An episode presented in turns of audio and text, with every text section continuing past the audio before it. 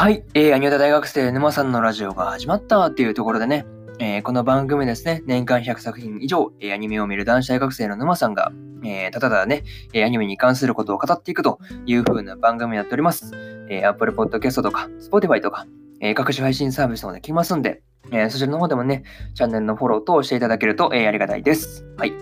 そうですね、えこんな感じですね、本日2本目の方をやっていこうと思うわけですが、えー、本日2本目はですね、えー、神たちに拾われた男の第8話の感想ですね。はい。こちらを語っていこうかなというふうに思いますんで、えー、そうですね、気軽に聞いていってもらえればいいかなというふうに思います。はい。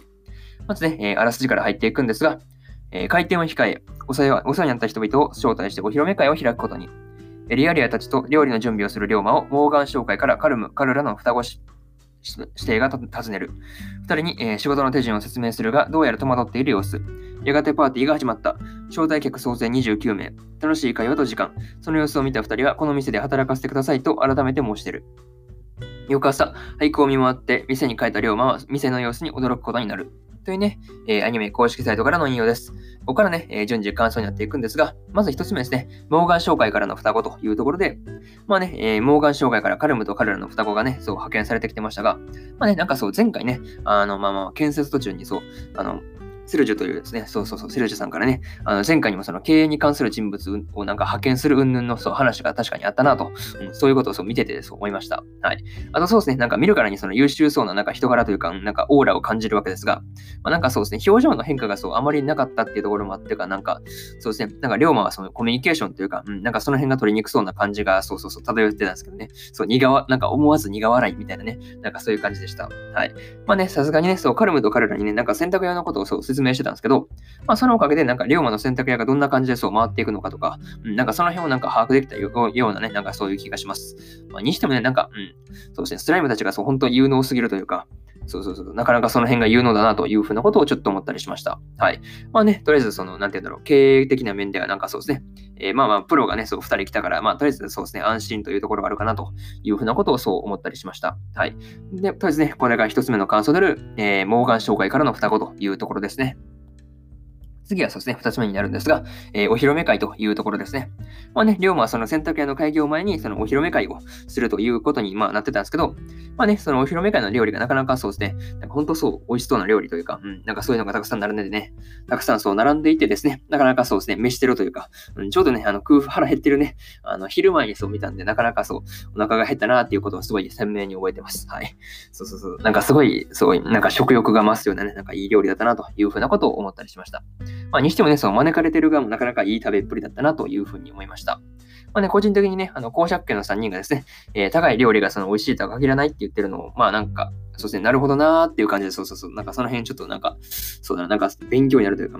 なんかそういうことをちょっともなんか感じたりしました。はい。まあにしてもですね、なんか冒険者ギルドのマスターと商業ギルドのあのおばあさんがですね、どんな関係だったのかとか、なんか昔馴染みっていうのはわかるんですけど、なんかそうどういう関係だったのかなとか、なんかその辺がね、なんかその辺ちょっとなんか気になるなっていうふうなことをちょっと思ったりしました。はい。まあね、なんか、うん、明かされるのかどうかわかんないけど、まあそうですね、時間があれば原作とかも見てみようかなというふうに思っております。はい。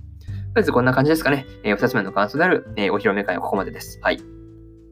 次は3つ目ですね。ついに選択や開業というところになるんですが、えー、龍馬の選択やですね、え開業初日から大繁盛といった感じでした。まあね、あの、なんて言うんだろう、あまりの忙しさにね、そう、ついブラック企業になってしまうというね、なんかその辺に気づいた時の龍馬の、なんて言うんだろう、リアクションというかね、あの、青ざめた顔がなかなかそうですね、なんか面白かったなというふうなことをちょっと個人的に思ったりしました。まあね、なんて言うんだろう。でもね、そのカルムと彼らがね、まあ休めるように人員を増やそうとしたりとか、うん。二人にね、ちゃんと仕事終わったらゆっくり休むようにとか、なんかその辺ね、一言言うあたりはなかなか優しい一面がそうですね、出てるかなというふうなことをちょっと思ったりしました。はい。これがそうですね。まあまあ、なかなかそうですね、洗濯屋がなかなかうまいこと言ってるなっていうふうなことで、まあそうですね。まあ、よかったですね。うん。一安心と言いますか、よかったよかったという感じでした。これがそうですね、えー、3つ目の感想である、えー、ついに洗濯屋開業というところです。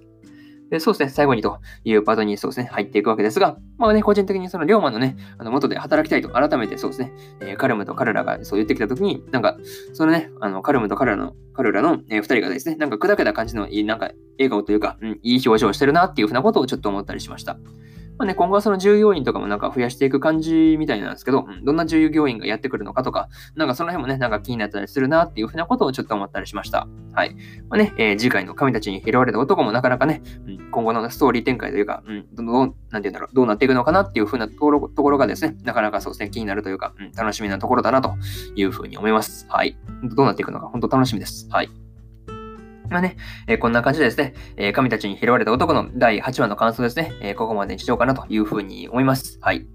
でですね、第1話から第7話の感想はですね、えー、過去の放送でも語っておりますんで、よかったらね、そちらの方も、えー、合わせて聞いてみてください。はい。で、そうですね、えー、今日はですね、え他にも日本語感想をね、え語ってるんですが、えそうですね、足立と島村の、え第7話の感想と、え落ちこぼれフルーツタルトの、え第7話の感想ですね。はい。こちらをね、そう語ってますんで、よかったらね、そちらの方も、えまあ、本編見たよっていう方は聞いてみてください。はい。で、そうですね、明日は日本更新するんですが、え魔王城でお休みの、え7話の感想と、え魔法科高校の劣等生来訪者編の8話の感想ですね。はい。この、そうですね、日本更新するんで、よかったらね、明日も聞きに来てみてください。はい。そして、まあ、こんな感じでですね、えー、本日の2本目のラジオを終わりにしようかなというふうに思います。はい。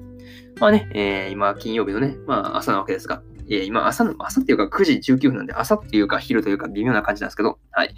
まあね、そんな感じでですね、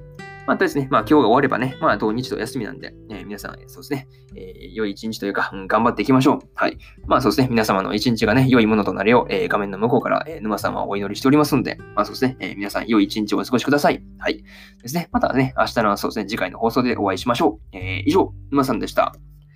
それじゃあね、バイバーイ。